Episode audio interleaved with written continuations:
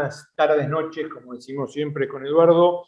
Bienvenidos a, bueno, al comienzo de la primavera. Esperemos que sea. Que levante el solcito. Sí, que levante, que, levante algo que levante, ¿no? Este, bueno, una semana que fue un poquitito menos densa, un poquitito más tranquila eh, que la semana anterior, que fue realmente muy pesada. Pero no, no, podía ser de otra manera. Cuando vos eh, recibís en una elección paso eh, algo que no está previsto, que no está esperado, lógicamente en una fuerza que es gobierno, repercute, produce cimbronazos, y más en una coalición, una coalición que es heterogénea. Entonces me parece que, que era bastante lógico lo que ocurrió. Lo que está por verse es si la reacción del gobierno eh, está a tono con las expectativas que el electorado del Frente de Todos tiene, no solo los que fueron a votar, sino los que no fueron a votar. Me parece que ahí es donde hay que hurgar un poquito de lo que hablamos, de lo que hablamos también este, la semana pasada, ¿no? Este, Ricardo Rubieri hizo referencia a esto, ¿no? Un porcentaje grande de votos en blanco, un porcentaje grande de gente que no prácticamente el 30% de la gente no puede votar o, votó en blanco. Sí, claro. de, los que normalmente van, hay un 20, pero del total es un poco más, incluso del 30, te diría. Este, entonces, me parece que ahí hay un tema que hay que olvidar. Hay una discusión incluso en el gobierno y en los asesores eh, del gobierno de las consultoras, ¿no? Eh, yo tuve la oportunidad de cruzarme con alguno, de cruzarme, pero eso de cruzarme, de cruzarme. Bueno, yo estoy preocupado porque mi candidato le, le, coparon el rancho al pibe, a la provincia, que es mi candidato. Este, realmente no entiendo, porque si bien perdiste, no sé si ameritaba llenarle el gabinete de gente. Pero bueno, esa es una opinión mía. ¿Estás, hablando de Chivilcoy? No, no, no, no se haga el tonto. Y no digo cómo sigue el, refrán campestre, porque como perro que. No, no, no se haga el tonto. Estoy hablando de la provincia de Buenos Aires. Está clarísimo, está eh, clarísimo. yo sé que, que, usted lo tiene claro, que tiene un sentido del humor irlandés este, muy fino. Eh, en realidad, no me gustó nada lo que le hicieron a, a pero bueno, me imagino que son los avatares de la política. No, pero, pero yo creo que él mismo tomó iniciativa en este sentido. Yo creo, sí, yo creo que él se da cuenta que eh, cerró una etapa donde él, para mí, creyó que viniendo a la provincia de Buenos Aires iba a poder emprolijar, ordenar, eh, emprolijar una administración muy complicada, muy complicada. Y eh, hay una realidad. El intendente, por eso digo, acá se sumaron intendentes. Ahí, volvemos conoce, el, viejo tema de los intendentes. Sí, pero el intendente, te digo, uno puede criticar muchas cosas, pero el tipo está a las 7 de la mañana, si es un buen intendente, en la trinchera. En la trinchera. Se pone a laburar, escuchar a la gente, después resuelve bien, resuelve mal, hace bien las cosas. Pero el tipo sabe lo que está pasando en su pueblo este, en su municipio. Y me parece que eso le va a dar riqueza, le va a dar frescura a la inteligencia y a la capacidad de Kicillof. Me parece que va, va a entrar en una buena complementación. Bueno, veremos qué pasa en noviembre. Y, dos segundos. No es muy de mi simpatía Mansur, pero arrancó con todo, siete y media de la mañana, a laburar, muchachos. Y me parece que eso hace falta. Sí, eh, vos tenés más experiencia que yo eh, yo no sé si las reuniones de gabinete sirven eh, para mucho, pero bueno, evidentemente arrancar así es como arrancar con ímpetu. Tiene que haber equipo, no puede ser todo individualismo. Tiene que haber equipo, tiene que haber complementación entre los ministerios. Y lo dejaron a Jaldo en Tucumán. Parece que, si, que si no lo dejaban, no se movía del sillón, Jaldo. ¿no? Bien, vamos a la primera, porque la primera invitada tiene que ver, tiene que ver con la primer soncera que pusimos en el programa de la semana pasada. y le vamos a preguntar si ella se siente culpable o responsable de este tema eh, a la primera invitada, la doctora Victoria Sánchez, infectóloga. Bueno, eh, le dije a usted que íbamos a tener una prestigiosa infectóloga. Eh, primero quiero agradecer, antes de presentar a la invitada, quiero agradecerle a con quien hicimos un fenomenal programa de salud, el doctor Lucas McCormack, el doctor Jorge Gori, cuando hicimos hace dos años, durante dos años, tres años, el programa de salud del, Hospital Alemán, porque fue Lucas el que me recomendó a la doctora Victoria Sánchez, que es integrante de la Academia eh, Argentina de Infectología, de la Academia de Terapia Intensiva, médica de planta del Hospital Alemán, y eh, culpable de que la Argentina esté como el culo. No, no vas a decir eso. ¿Y sabe por qué? Porque la semana pasada, doctora, inauguramos con Eduardo Sigal, que es un médico frustrado, que empezó y después se dedicó a la política y largó, largó la carrera, inauguramos un bloque chiquito al final, eh, las onceras argentinas, las onceras de la semana. Y el primer sonso fue Pichetto, que dijo que la Argentina está así por culpa de ustedes, de los infectólogos.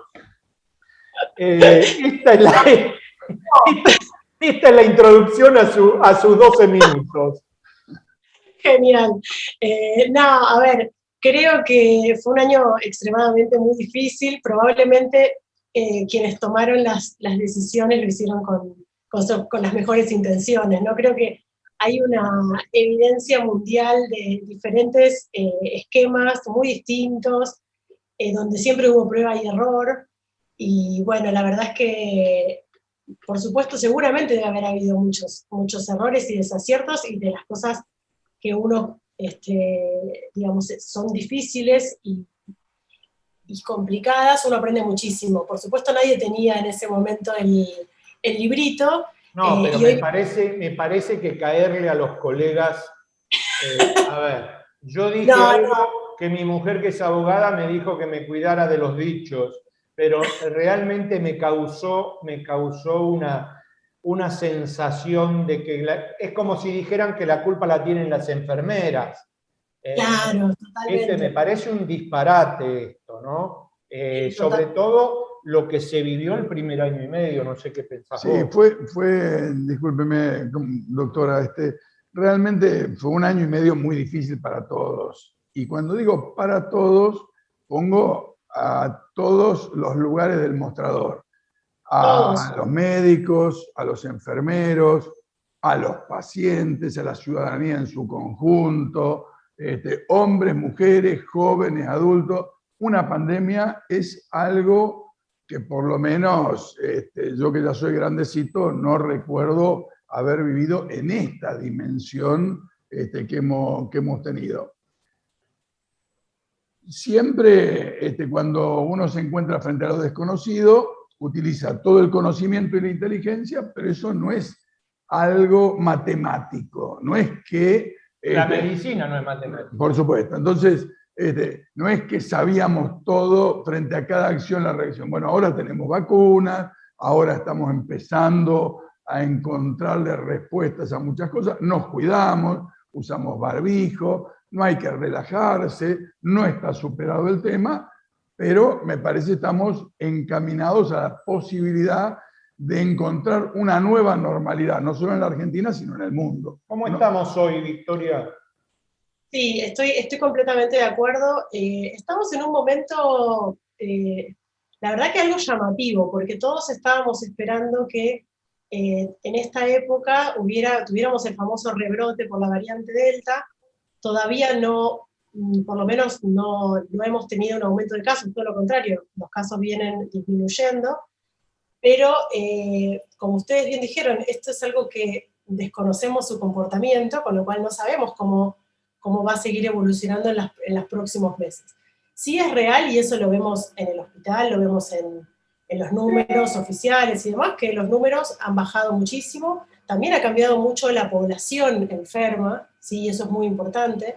en una primera parte, eh, la primera parte de la pandemia, la población más afectada y que era la que este, poblaba todas las terapias intensivas eran personas mayores y hoy por hoy eso ya no existe, o sea, nosotros en, en nuestro hospital y probablemente en la mayoría de los hospitales la población que está internada es población menor de 50 años o peri 50 años, con lo cual cambió la población y cambió el número. Eso no quiere decir que esto esté terminado, ¿sí? pero sí han, cambiado mucho las características.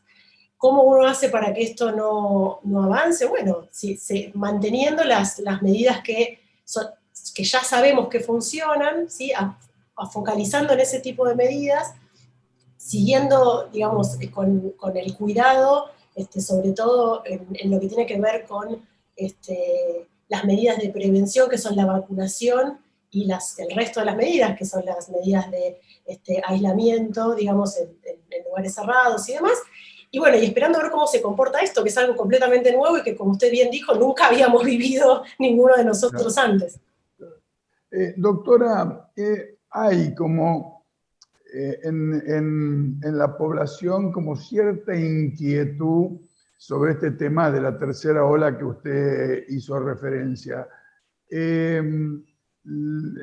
¿Hay algún, alguna estimación? ¿Hay alguna tendencia? ¿Hay algo en particular a tener en cuenta? ¿O lo que tenemos que hacer es esto que se está haciendo? Muchas medidas que yo creo que nos van a acompañar de aquí en adelante en nuestras vidas y no solo por el tema del COVID. Me parece que este, estábamos un poquito relajados este, y bueno, este, las poblaciones estamos susceptibles a, las propias mutaciones de, los virus. Es, muy, interesante lo, que acaba de decir porque lo conversaba con otras colegas y con, y con personas que no son médicas y muchas me decían, yo la verdad es que voy a seguir manteniendo el uso del barbijo en el transporte público, lo voy a mantener. Aunque se termine la pandemia, no importa. Porque la realidad es que no sabemos cuándo viene la próxima pandemia, ¿no? O cuándo de repente este, no hace falta que sea, a ver, no hace falta que sea COVID, como usted bien dijo, hay otras enfermedades respiratorias y hay mucha gente que hay determinadas medidas que las va a seguir manteniendo. Y son cambios que todos este, vivimos muy, de manera como muy fuerte y probablemente ya nadie vuelva a tomar mate en conjunto, probablemente muchas personas cuando estén en lugares muy cerrados utilicen un barbijo. Yo creo que la insistencia en la higiene de manos fue algo que va a quedar grabado en los niños es increíble cómo ha quedado grabado, así que probablemente esto nos cambie nuestro comportamiento para siempre, estoy completamente de acuerdo. Con respecto a la variante Delta, la verdad es que no hay una proyección eh, al respecto. Hay muchas explicaciones de por qué en Argentina no se instaló como se ha instalado en otros países, pero son todas hipótesis. La realidad es que no hay nada certero, probablemente no lo sepamos o lo sepamos dentro de mucho tiempo. ¿Qué pensás de la liberación de los aforos en las canchas de fútbol, en los boliches, ¿no es un riesgo muy elevado el que se corre? A ver, yo creo que uno tiene que pensar cómo se transmite el virus y en base a eso tomar determinadas decisiones y teniendo en cuenta también la cantidad de casos que uno tiene. Entiendo que todo esto se está haciendo siguiendo el semáforo epidemiológico que se había pensado en su momento, pero si uno piensa que el virus se transmite a través de la vía aérea, ¿sí? Eh, y uno sabe que en, al aire libre, como puede ser en la vía pública, es difícil que uno pudiera contagiarse solo por caminar, en ese sentido estamos de acuerdo que el barbijo en la vía pública, al aire libre, sin una aglomeración, eh, eh, es una medida lógica y correcta. Ahora, el aforo y lo que tiene que ver con lugares cerrados, en mi particular opinión, esto es algo completamente personal, creo que probablemente uno tenga que tener un poquito más de cuidado. Siempre y cuando uno tenga el uso, eh, mantenga el uso del tapaboca, la posibilidad de contagio es mucho menor, con lo cual no es lo mismo un evento donde uno no tiene que bajarse el barbijo para comer, tal vez, y puede usarlo durante todo el tiempo de manera correcta, y otra cosa es tener una discoteca donde están todos bebiendo y demás, son, son situaciones un poco diferentes. Entiendo que la decisión está tomada en base a la, poca cantidad de casos que tenemos y entendiendo que esa proyección va a ser a futuro de la misma forma, ¿sí? Porque al no abrirse de manera tan em, digamos, de manera tan importante las fronteras, uno, no, uno se queda con la propia población que tiene, ¿sí? No se ha desatado la variante Delta, con lo cual entiendo que tiene que ver con eso. Sin embargo, creo que son diferentes medidas, no todas las medidas son iguales. Una cosa es el barbijo al aire libre y otra cosa es, es mucho más em, complicado y más difícil de, de mantener la distancia, en, ya digo, en una discoteca que por la calle, en un evento al aire libre, en una plaza, que adentro de un pequeño cafecito en invierno con todas las ventanas cerradas, ¿sí? Creo que ahí, en mi opinión, eh, sería por ahí un poquito más este, puntillosa en, el aforo y en qué lugares y, demás, ¿sí? Me parece, bueno, que, ha sido muy claro, digamos, el, el tema. A mí me ha tocado en la vida, por suerte, viajar muchísimo por el mundo, he estado en la Cancillería mucho tiempo, eh, y a uno le chocaba culturalmente eh, lo que vas a decir. en los aeropuertos. los, chinos con los, los, chinos con los barbijos. Bueno, creo, que, creo que ese tipo de cuestiones ahora la entendemos con mucho más claridad y comparto lo que usted dice en los lugares donde hay aglomeración, en el transporte público y demás, el uso del barbijo es una medida mínima preventiva, más otras medidas que ya, ya nos hemos hecho expertos todos los argentinos este, en este tiempo. Victoria, te agradecemos eh, esta charla. Te prometemos que para la próxima vez te vamos a hacer un Zoom con Pichetto este, claro, lo vamos a sacar de otro lado y no te preocupes que lo voy a atender yo a, ese muchacho, pero no, realmente, realmente muchas gracias, por esto y, bueno, te vamos a tener como consultora viendo qué pasa en los próximos meses, ¿sí? Cuando quieran, un placer. Muchísimas gracias, son muy amables. Gracias. Bien. Eh, Interesante. Claro, ¿no? Sí, muy claro. Realmente este, me parece que hay que seguir eh, más allá de que se van relajando cosas y vamos entrando en cierta nueva normalidad, eh, hay cosas que tenemos que seguir cuidándonos. Pero eso que ibas a decir, eh, que me causó gracia, porque yo cuando viajaba con Patricia y veíamos a todos los chinos en todos los lugares del mundo con los barbijos, digo, ¿pero qué les pasa, a estos tipos? Es así. Bueno, lo que, lo, lo que nos pasa a nosotros ahora. Nos pasa. Bien, vamos a la próxima invitada. Eh, también mujer, y hablar un poco de todo el tema de tierras y de, qué se hace con las tierras que se reparten o no en la República Argentina.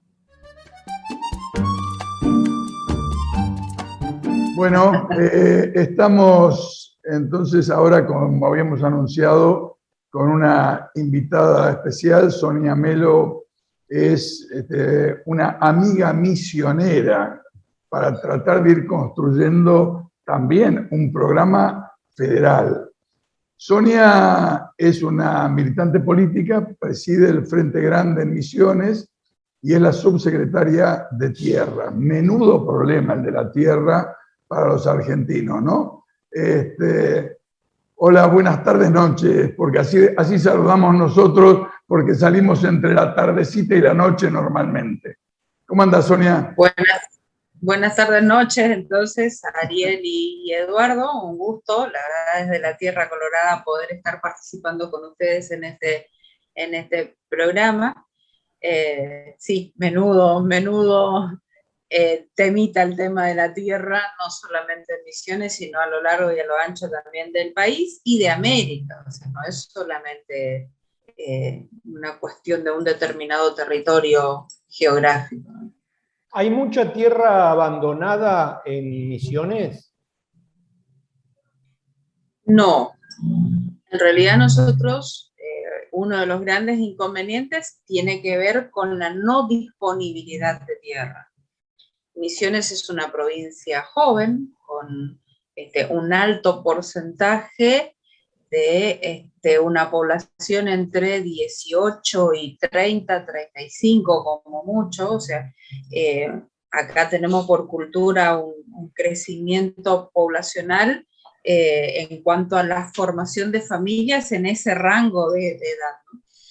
Y por lo tanto, eso hace a que al no tener disponibilidad de tierra para este, el financiamiento de una nueva familia, para construir una vivienda, que la demanda sea bastante importante. Misiones en su provincialización se distribuyó el territorio que le correspondía como, como provincia a 16 familias y le ha quedado muy poco al Estado para disponer después como Estado y poder afrontar estas demandas. Lo que sí venimos encontrando en estos últimos tiempos son títulos que datan de fines de 1800 hasta mediados de 1900, algunos inscritos, otros no, y que, este, por supuesto, está el, antecedente en, algún registro de, de, que ha salido del dominio público, pero no aparece el titular registral o algún heredero. Eso sí, aparece Sonia, te hago una... Eh, eh, a mí me impresionó mucho alguna vez que te escuché decir que estaban regularizando la situación dominial de miles y miles de familias en misiones, eh, que esa, era tu preocupación principal, tu esfuerzo principal en la gestión. ¿Esto es así? ¿Siguió esa política? ¿Están, ¿Están avanzando en eso? Sí, nosotros instituimos con el anterior gobernador, el licenciado Pasalacua, en el 2016 el programa Mi Título, que es justamente el programa que impulsó todo lo que es la regularización nominal en la provincia de Misiones. Lo seguimos trabajando y gracias a la implementación de este programa, llevamos hoy desde ese momento a la fecha, entregados más de 26.000 soluciones de tierra. 26.000. 26.000 soluciones de tierra. Eso es lo que llevamos entregados. Eh, hemos trabajado fuertemente en, en, hacer un rastrillaje con aquellas familias que tenían una solicitud, un permiso precario, le faltaban eh, el plano de mensura o incluso en aquellas propiedades que, son, que eran originalmente de dominio privado y que en algún momento la provincia lo adquirió. Y en el que no y que estaba en algún proceso, continuamos con ese camino y celebramos con titulares registrales y ocupantes de la tierra convenios para la adquisición directa desde la provincia o para acuerdos de parte, donde la persona que reside, que tiene un derecho, el derecho de posesión, más la persona que tiene el derecho registral, el título de propiedad,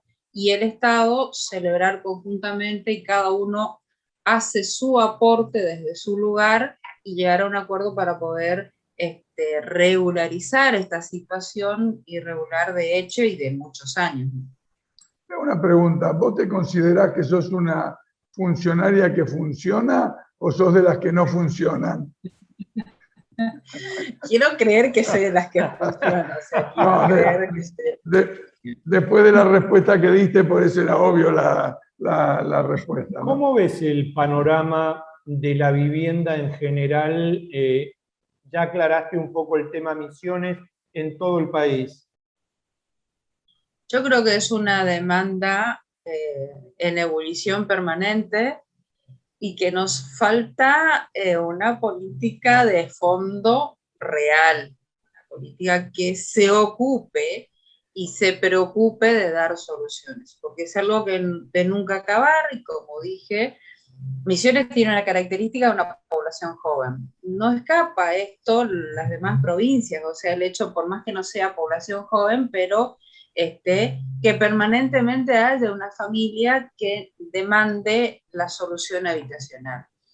Y yo considero, a lo largo de los años, Eduardo decía una militante, he estado del otro lado, desde muy temprana edad, trabajando con las familias que requerían una respuesta. Y este, ha llegado, he, participado de este, cortes de ruta, de sentadas en algún lugar, de reclamos, o sea, conozco la realidad y siempre he dicho que soy una bendecida de la vida porque me ha tocado estar en los dos lados, primero demandando y hoy pudiendo dar una respuesta.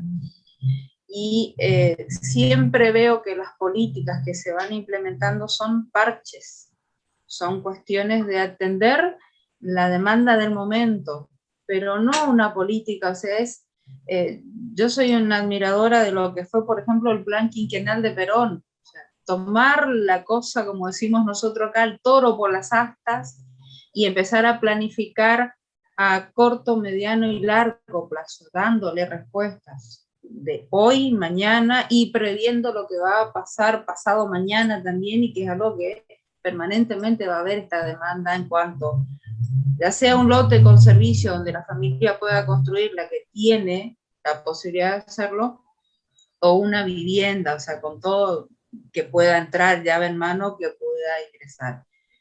Te puedo y la verdad que... tema, Sonia, te puedo cambiar, nos quedan pocos minutos, pero me gustaría no, no terminar esta parte del programa sin preguntarte qué reflexión te merece en Misiones eh, las últimas elecciones paso y qué perspectivas ves hacia las elecciones de noviembre. Nosotros creo que tenemos una sociedad quebrada por este, cuatro años de un gobierno nefasto que ha dejado muchas familias en la calle sin trabajo, con una demanda social muy alta. Le ha tocado tanto al gobierno nacional como al provincial a pocos días de eh, hacerse cargo de una gestión, en este caso el gobernador, porque dio cambio gobernador, si bien viene el mismo partido político, pero empezar una gestión con una pandemia.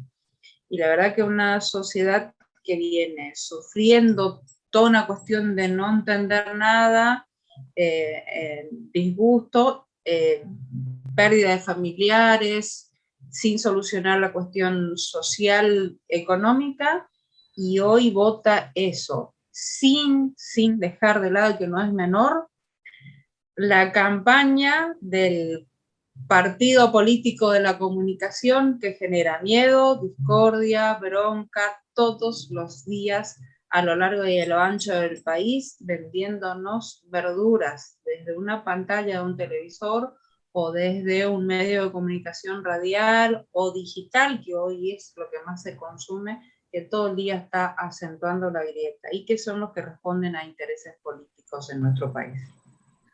¿Vos pensás de que en la elección de noviembre la gente va a recapacitar, va, a pensar eh, más el sentido del voto, va a acompañar a las gestiones para una transformación o, va a seguir eh, el tema de la protesta?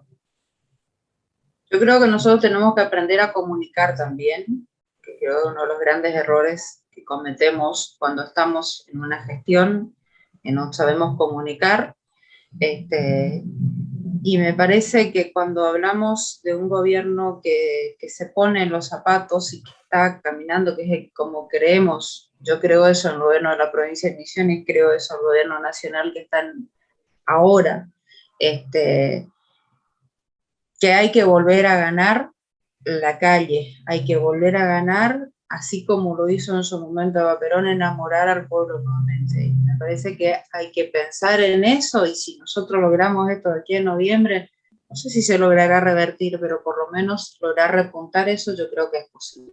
Bueno, te damos las gracias, y, realmente si hubiera muchas funcionarias que pensaran como vos, este, creo que estaríamos bastante mejor. Gracias, Sonia. ¿eh? No, gracias a ustedes. Gracias, un abrazo enorme a todos ustedes, al equipo y felicitaciones por por esto. Creo que hay que hacer mucha más comunicación de mano de gente que realmente conoce, que sabe y que puede hacerlo. Nos vamos a la pausa. ¿eh? Vamos Me gusta, ¿eh? ¿Te gustó? Plan quinquenal, eh, corte de ruta. Es de los mías, de las mías. Eh, vamos a la pausa y volvemos con el último invitado de, de el día de hoy de políticas de Estado, que fue lo que ella dijo. Sí, claro. No hay política de Estado a largo plazo y así nos jodemos. Vamos a la pausa.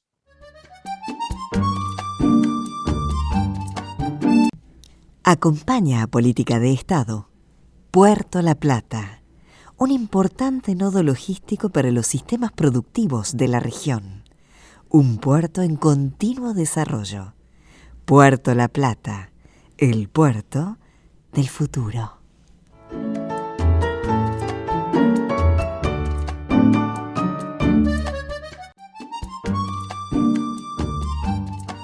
Bien, eh, tengo algunos mensajes, otros los voy a dar a Marcelo para que los ponga en el rol de gente que vio el programa pasado, programa...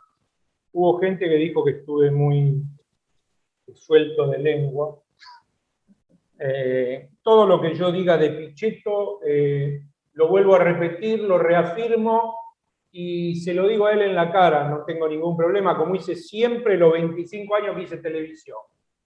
Eh, Alba Leidet de Cava, eh, muy bueno el programa. El doctor José Meléndez Paredes, abogado laboralista, ¿por qué no hablamos de Moroni? Bueno, de ese también vamos a hablar. Hablamos siempre de ese, va, yo hablo siempre de ese. Hasta que no lo echen, hasta que no se vaya, los laburantes la van a seguir pasando mal. Débora Barone de Ramos Mejía, muy claro el economista, pero muy a favor del gobierno. Para usted que lo trajo, mire. Eh, no hubo casi crítica y creo que después del resultado de las elecciones debería haberlo hecho. Muy dinámico el programa, me gusta, yo soy de izquierda, es un muy buen programa. Bueno. Gente de izquierda me gusta el programa. Argelio Simón de Mar del Plata, como siempre, excelente, el programa nos hace pensar, tienen que ir a la televisión abierta. Tenemos un fanático ahí. Eh, anótelo. ¿Eh? Muy bien. Bueno, eh, tal como habíamos anunciado, vamos a arrancar esta parte del programa, esta segunda etapa, eh, con el embajador Carlos Raimundi, un amigo para algunos que nos conocemos de muchas décadas, embajador actual, representante argentino en la OEA, un hombre que maneja a la perfección la situación internacional, latinoamericana en particular. La verdad, este, un gusto poder tenerte, Carlos, en, Políticas de Estado. No, yo, yo el agradecido, tanto a Ariel como a Eduardo. Eh, muchísimas gracias eh, por poderme permitir conversar con, ustedes y a través de ustedes con, con la audiencia que deja este tipo de, mensajes, ¿no? Así que muy, muy contento. Muchas gracias. las canas, Raimundi, hace mucho que no lo veo, como 20 años que no lo veo. Las canas las tiene por el cargo este o fue que fue con la edad fueron creciendo? No, no, soy tan joven que me las pongo para parecer un poquito mayor. No, no, no, no. Son naturales, son naturales. Vinieron gradualmente con el paso del tiempo. Pregunto porque no le envidio el cargo, va, se lo envidio y te lo envidio y no te lo envidio, porque debes estar en, en arenas movedizas, me imagino, ¿no? Bueno, Sí, sabíamos a dónde íbamos y a qué íbamos. Mirá, son, son etapas de la, militancia. Este, cuando, cuando yo los cinco años que posteriores al, fin de mi último mandato como legislador, fui docente, no tuve ninguna, ninguna responsabilidad. Lo que sí es cierto es que con Eduardo, por ejemplo, era el 16 de abril del año, perdón, no recuerdo, el primeros días de abril del año 2016, llovía torrencialmente, eran las 7 de la mañana y estábamos en Comodoro Pi acompañando a Cristina porque había todo un sistema de poder que, la, que llevaba, que parecía que iba a llevar a una única conclusión, que era la Argentina se construye con sectores complacientes con el poder y aquellos que, tienen una, visión más contundente van a ser llevados a juicio y de ahí a la cárcel y de ahí a la desaparición política, y nosotros nos jugamos y dijimos que no, que esto no iba a ser así, que no debía ser así, y que, y que había que comprometerse aún en los peores momentos. Bueno, esos fueron años de resistencia, y hoy ese mismo compromiso militante me ha llevado a esta función y mañana me sacará de aquí, me, me, llevará de nuevo a, las aulas, lo mismo que a Eduardo, eh, y son las, las, etapas que implica el compromiso con una, con una escala de, de, valores, ¿no? Así que sabíamos perfectamente que íbamos a un lugar. Es más, te voy a decir, Ariel, cuanto más tiempo estoy y cuanto más conozco el ambiente burocrático y superestructural de los organismos internacionales, menos seducido me siento por eso y más me reafirmo con mis ideas originales. Eh, nosotros todos sabíamos, porque, porque hemos recorrido la historia de la OEA, y sabíamos perfectamente que era, la, que era la OEA.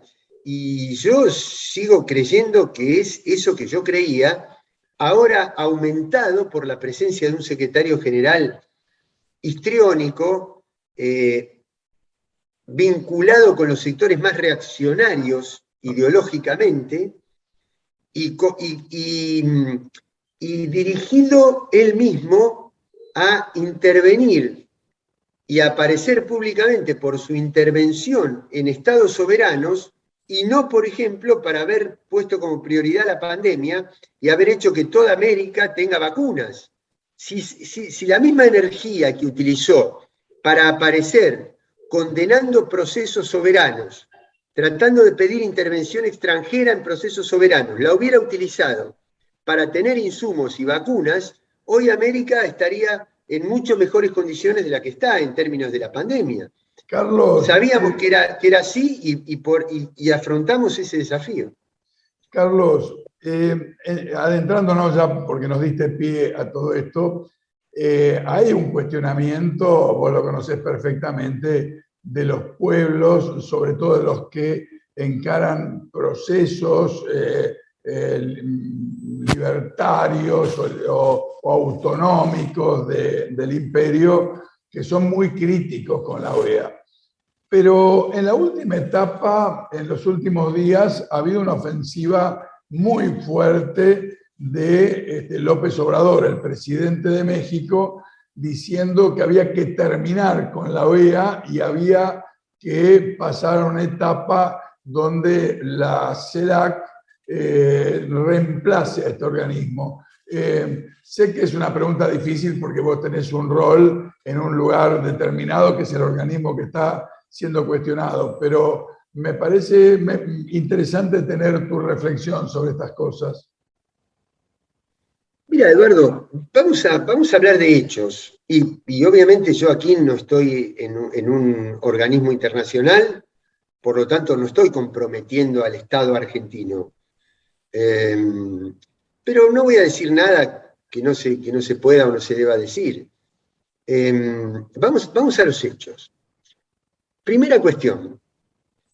La OEA es un organismo creado en 1948, al calor de la segunda posguerra mundial, cuando el mundo estaba armado, digamos, a partir de una estructura de poder que ya no existe.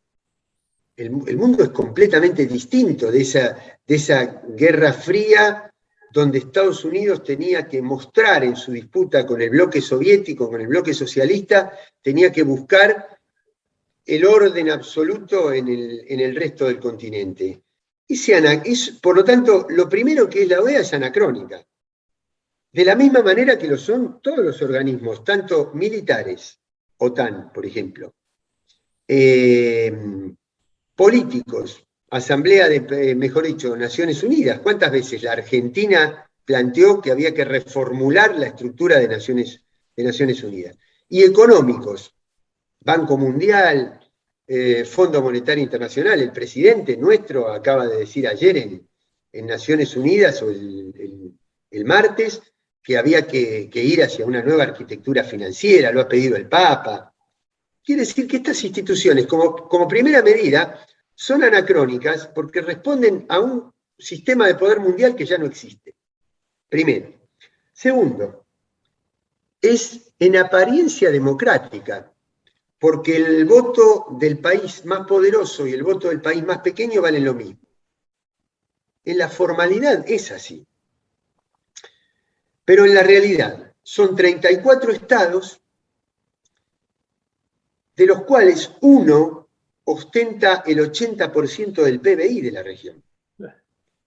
Entonces, frente a una situación del Caribe, por ejemplo, o de Centroamérica, cuyos principales ingresos son eh, los ingresos por turismo. ¿Cuántos ingresos pueden haber tenido desde el inicio de la pandemia hasta ahora? Cero. Cero. Sumale a eso los desastres naturales más grandes del último siglo y sumale la carencia de vacunas. Quiere decir que hay una necesidad de ayuda financiera que solamente se lo puede dar, digamos, si estuviera Hugo Chávez, estaría, y, si estuviera el barril de petróleo entre 100 y 130 dólares, como estuvo en la primera parte del siglo XXI, esa ayuda podría hacer la Petrocaribe. Pero eso no está sucediendo en este momento.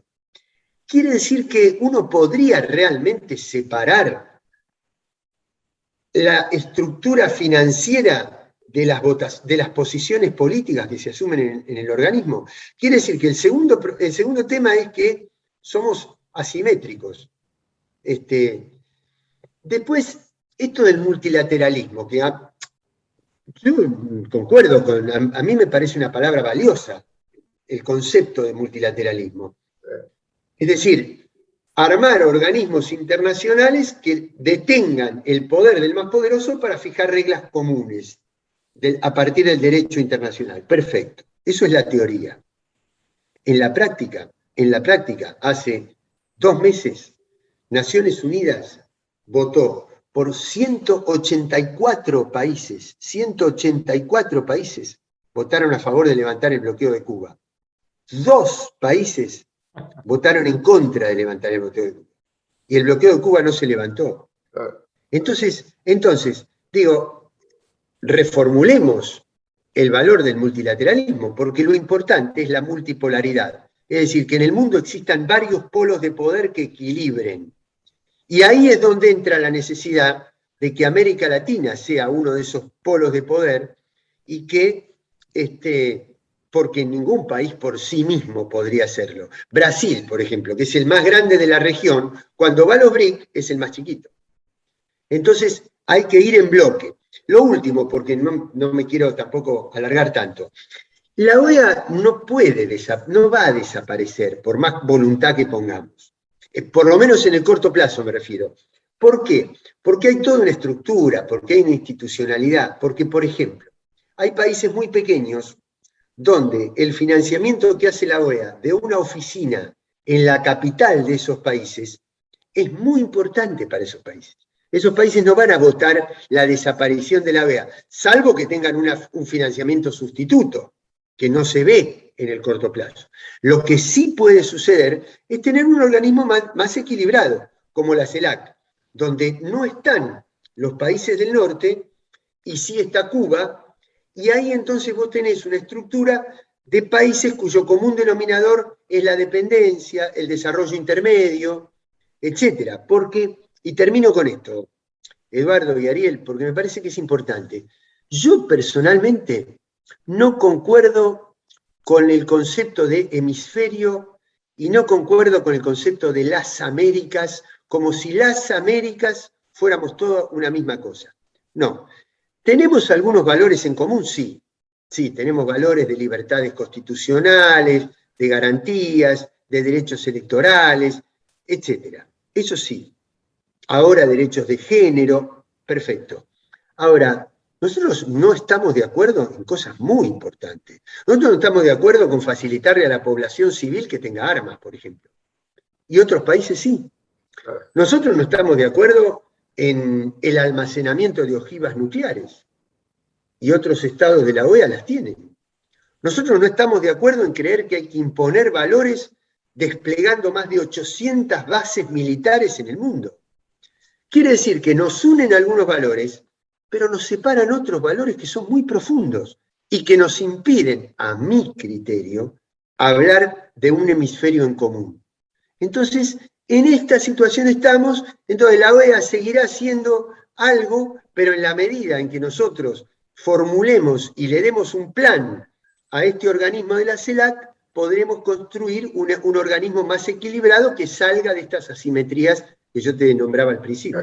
Carlos, es, muy, para mí es muy interesante y muy importante esta idea del multipolarismo, digamos, de generar un mundo más equilibrado y eso este, implica también generar mecanismos de relación entre parecidos, ¿no? Este, y, un conjunto de valores que nos permitan este, irlo construyendo. Pero siempre entre que nace lo nuevo y desaparece lo viejo, hay transiciones, hay tensiones, hay crisis, lo que se define tradicionalmente como crisis. Eh, yo no sé si esto que está planteando México, Andrés López Obrador en particular, madura o no madura.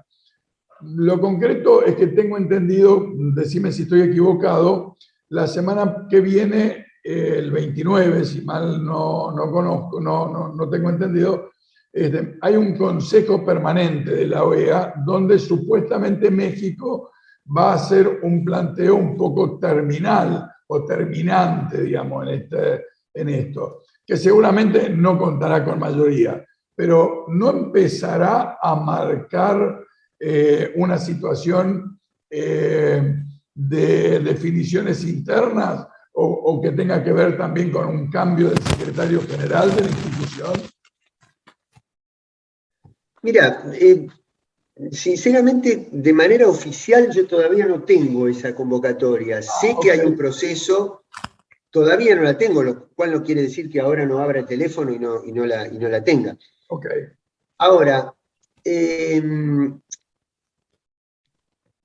por ejemplo, yo rescato mucho em, el papel que está desempeñando en este momento López Obrador. O fíjate que México es un país muy particular, porque es un país comercial y geográficamente perteneciente a América del Norte. Claro. Claramente. Hay un dato geográfico, digamos, y está en los tratados con Canadá y Estados Unidos. Ahora, histórica y culturalmente, México pertenece a la colonización hispana. Así es. Por lo tanto, tiene una identidad cultural con el sur. Ahora, em, cuando México tiene un presidente complaciente con la dependencia de los Estados Unidos, México se aleja de la región. Cuando tiene un, presidente que mira, que, que, prioriza este otro componente, tenemos un López Obrador que le dice, por ejemplo, el otro día en la apertura de la CELAC, el sábado pasado, le dice a Biden algo que, que todos compartimos le dice respetuosamente, le dice, presidente, a usted le conviene mucho más financiar el desarrollo de América Latina que sostener el conflicto permanente de las corrientes de inmigrantes por la miseria que viven en América Latina. Entonces, ahora, salvo que usted lo que necesite es controlar esta región, disciplinar, pero como nosotros confiamos, le dice, en que en que todos queremos el desarrollo y demás, ¿por qué no miran más la cooperación en lugar de financiar el control?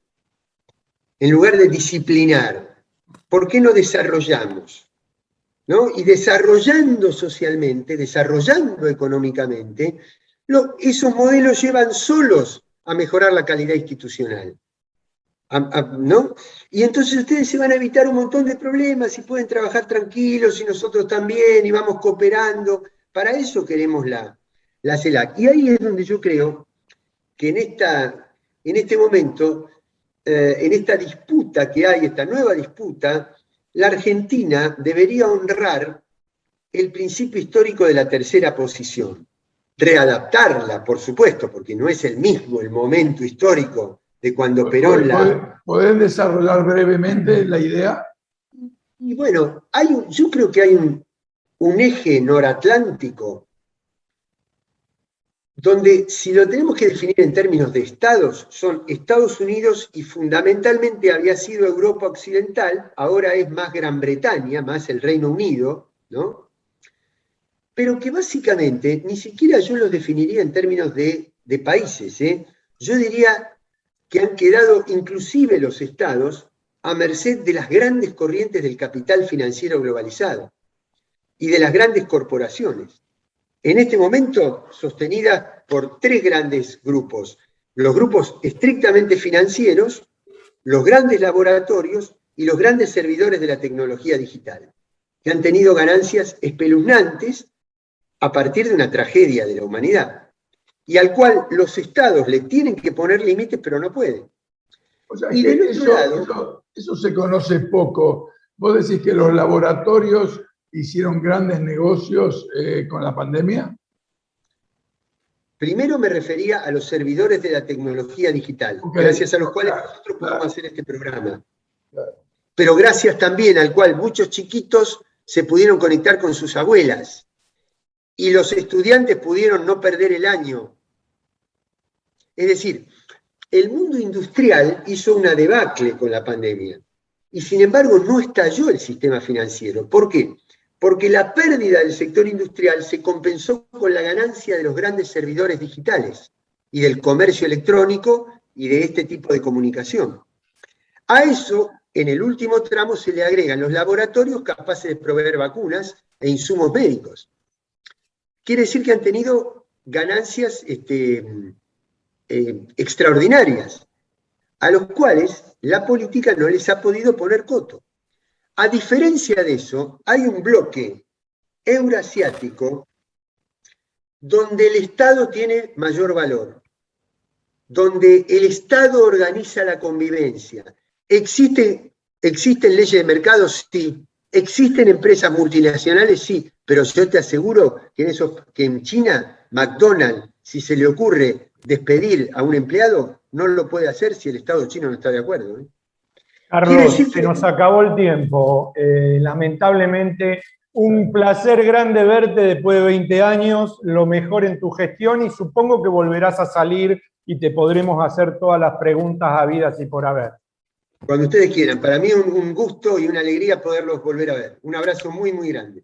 Chao, pásela muy bien, nos volvemos a encontrar el próximo sábado en Políticas de Estado por el canal 7 Somos y por 517 de Flow. Y nos quedamos sin la soncera de la semana que era para López Murphy. Chao.